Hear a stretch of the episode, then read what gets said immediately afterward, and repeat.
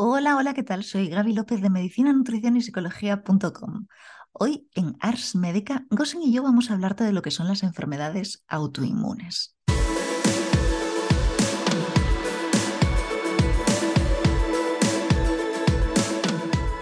Una enfermedad autoinmune es cuando tu sistema inmune, es decir, tus defensas, están atacando a tu propio cuerpo como si éste estuviese siendo un extraño. ¿Por qué suceden las enfermedades autoinmunes? ¿Qué tipo de enfermedades autoinmunes hay y cuál es la solución? Por ejemplo, una enfermedad autoinmune es la psoriasis y esto es que tus anticuerpos, tus defensas, están atacando tu propia piel. La enfermedad de Crohn eh, es que tus células que deberían defender a tu intestino están atacando a tu intestino. También está la miastenia gravis, que es que tus anticuerpos, las defensas de tu cuerpo, están atacando la unión de los nervios con el músculo. Miastenia significa que el músculo es débil, graves es que el músculo está sufriendo mucho. Esto nos hace replantearnos qué es lo que está funcionando mal en el cuerpo a nivel sistémico para que tus defensas te ataquen a ti. Las enfermedades autoinmunes habitualmente son tratadas con inmunosupresores y con corticoides. ¿Cuál es el problema? Que los inmunosupresores, como dice su nombre, suprimen a tu sistema inmune, es decir, suprimen, inhiben la acción de tus defensas y te dejan muy vulnerable ante virus, bacterias y otro tipo de enfermedades. El otro tratamiento es corticoide. El corticoide es un antiinflamatorio súper potente ¿Qué es lo que sucede? Que tiene muchísimos efectos secundarios. Bien, vamos a hablar concretamente de la miastenia gravis, ya que hay un estudio que muestra cómo se puede tratar exclusivamente con vitamina D, sin corticoides, sin inmunosupresores. Te recuerdo, la miastenia gravis es una enfermedad autoinmune donde las defensas del cuerpo están atacando la unión de los nervios con el músculo. Así, los músculos no reciben la orden del sistema nervioso para moverse y la sensación es de un cansancio muy profundo. Josen, por favor, cuéntanos qué es el, en qué consiste el tratamiento de la vitamina D y qué es lo que se demostró en este estudio en el que se trató concretamente a una persona con miastenia gravis y cómo remitió y por qué la enfermedad. Mm. Hola Gaby, eh, pues te cuento como esto de la vitamina D en la, en la, persona, en el estudio que se hizo con una persona de más de 40 años con, con vitamina D a dosis altas.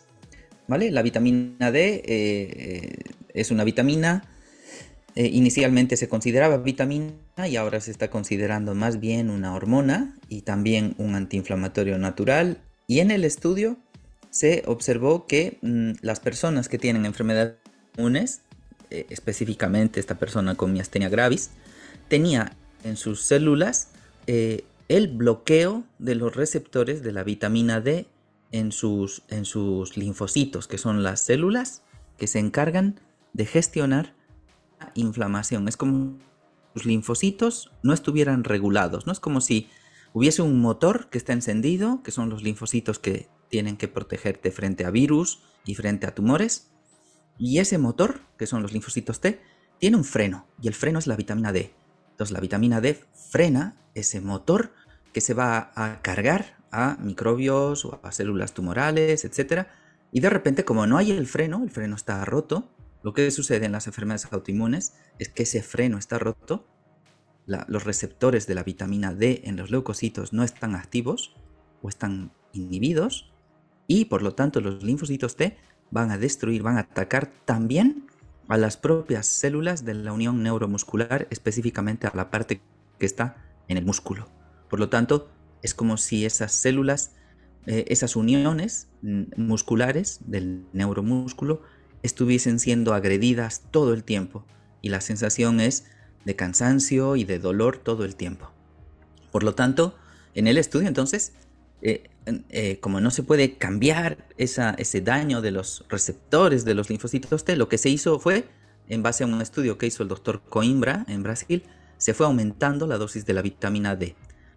eh, las pautas convencionales para la suplementación de la vitamina D son de 1000 a 2000 unidades al día. En el estudio, en base al estudio del Dr. Coimbra, se aumentaron las dosis a 80.000 unidades al día, ¿no? es decir, 80 veces más cantidad de lo, de lo convencional, y luego a 120.000 unidades, y la persona remitió los síntomas de la miastenia gravis. ¿no? Y esto sea el estudio que hizo el doctor Coimbra, que regula los linfocitos T, que están, te dije, un poco acelerados y no están pudiendo poner freno a su actividad, y se regularon con esa cantidad de vitamina D. Entonces, este estudio demuestra que aumentando la dosis de la vitamina D, el freno de los linfocitos T comienza a ser útil, comienza a ser funcional y empiezan a remitir los síntomas de la miastenia gravis. Gracias, José. Es decir, eh, a partir del estudio del doctor Coimbra, y estuve mirando otros, eh, otros estudios y otras remisiones que se han documentado de miastenia gravis concretamente y de otras enfermedades autoinmunes a partir del tratamiento con dosis altísimas de vitamina D. Pero claro, eh, la vitamina D ha sido un poco controvertida a la hora de utilizarla como suplemento, ya que cuando tomamos muchísima vitamina D, lo que puede suceder es que hay hipercalcemia. A ver, ¿qué es la hipercalcemia ¿no? para las personas que, eh, que no tienen la especialidad en microbiología clínica, José? La hipercalcemia es cuando, debido a las dosis altas de vitamina D, el calcio en sangre está muy alto. Entonces, al estar tan alto, se pueden llegar a desarrollar piedras en el riñón. Eh, entonces, ¿cómo, ¿cómo se solventa esto, para empezar? y, es, podría ser peligroso, por ejemplo, para una persona que está sin, con osteoporosis o que tiene dificultad para absorber el calcio. ¿Qué es, qué es lo que se está haciendo? Eh, pues mira, los estudios, la vitamina D se viene utilizando desde hace décadas, ¿no? O sea, desde hace décadas para el tratamiento precisamente de la osteoporosis y de la osteopenia, porque eh, se sabe que la vitamina D aumenta la recuperación del calcio en los riñones, ¿no? Y entonces el hueso tiene más disponibilidad de calcio para incorporar en la fabricación de hueso, ¿no? Y así que el, así que el hueso ya no vaya perdiendo su densidad. Es decir, el forma parte del tratamiento de la osteoporosis y de la osteopenia eh, la vitamina D. ¿Qué sucede? Que la vitamina D entonces actúa también en los receptores en las células de los riñones, en los riñones en las nefronas. las células de, las, de los riñones entonces tienen receptores de vitamina D también, al igual que los linfocitos T. Y cuando eh, reciben vitamina D, eh, retienen más calcio. Esa es su función. Entonces, si aumentas la dosis de la vitamina D, aumenta la retención de calcio en los riñones también. ¿Y qué sucede? Pues que se acumula más calcio y pasa a los huesos. Si eh, la persona realiza un tratamiento por su propia cuenta, sin hacer los controles de orina, donde se puede medir el calcio, y sin hacer controles en sangre, donde se puede medir el calcio, y sin medir eh, la paratormona, que es la hormona que nos indica cuánto calcio está reteniendo una persona, también te cuento. Eh, justo, justo, ahora te iba a hacer una pausa. Cuidado, eh, la paratormona, ¿qué es? Justo es esto, ¿no? Es la hormona que nos indica la cantidad de calcio. Eso es. Es decir, lo que te estoy indicando es que si tú haces un tratamiento con vitamina D, no debería pasar eh, esto que la persona eh, retenga en sus riñones más calcio del que puede eliminar. ¿no? Es como si los riñones nos avisan eh, en las analíticas de, de, orina de 24 horas, se puede medir el calcio eliminado en la orina de 24 horas, entonces recoges orina durante un día, 24 horas, y te dice cuánto calcio estás eliminando. Entonces tenemos un parámetro laboratorial que nos indica la seguridad de la dosis que estamos empleando con la vitamina D. Entonces, eso nos da absoluta seguridad. ¿Qué pasa en los casos? ¿Por qué le tenemos tanto miedo a la vitamina D? Pues básicamente, Gaby, por la automedicación, ¿no? Es cuando una persona, por, motivos personales, eh, se ha dosificado con D. En los estudios, en los reportes, eh, en los informes médicos, se ha visto que son personas que a lo mejor se han dosificado con 350.000 unidades de vitamina y por lo tanto han disparado su vitamina D a cantidades y de calcio a cantidades que no deberían pasar porque no han tenido control médico, acompañamiento. Esto me parece muy importante, José, ¿no? que en verdad es sumamente infrecuente que se produzca hipercalcemia y que los informes que hay de casos en los que ha habido hipercalcemia es por personas que se automedican. Has dicho la cantidad, has dicho que son dosis extremadamente altas. Eh, extremadamente altas, claro. Eh, a ver, habitualmente en el sistema médico la dosificación para la suplementación de vitamina D suele ser de 2.000 unidades. Eh, dosis alta es 350.000 unidades al día o más. Esto es lo que ha sucedido ya que eh, hay muchos estudios que han demostrado que la vitamina D es un tratamiento muy eficaz para las enfermedades autoinmunes. Hay quien se automedica y a lo mejor pues hace estas barbaridades.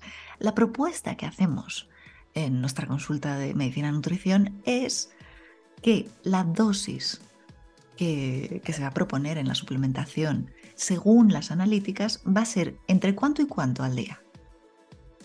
Eh, la propuesta es que la persona empiece con 10.000 o 20.000 unidades diarias y que se haga un seguimiento analítico eh, a lo largo de, este tratamiento, ¿no? Más o menos el, seguimiento analítico sería cada dos meses de calcio en orina de 24 horas, del aparato hormona, la vitamina D, el calcio en la sangre y ver que la persona eh, no está reteniendo más calcio del que puede eliminar. Esta es la propuesta, ¿no?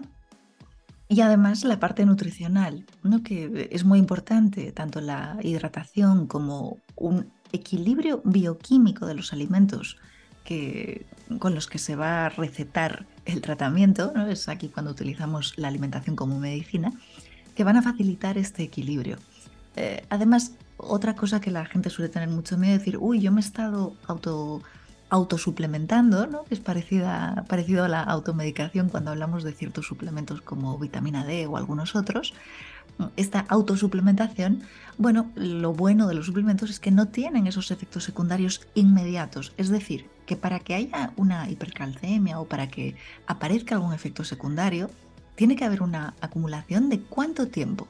Entonces, ¿cada cuánto tiempo tendríamos que hacer la analítica de calcio para ver si se está o no produciendo hipercalcemia o algún otro tipo de desequilibrio mineral o bioquímico en el cuerpo?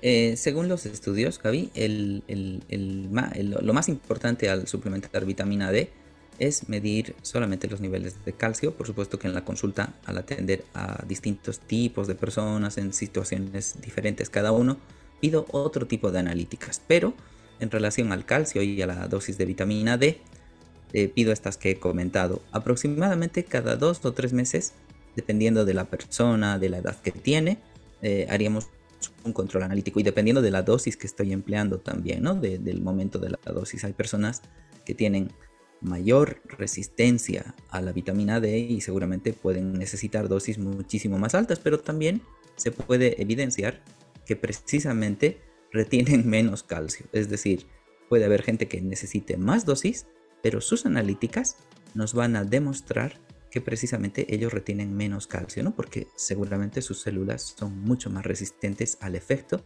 de la vitamina D. Fantástico.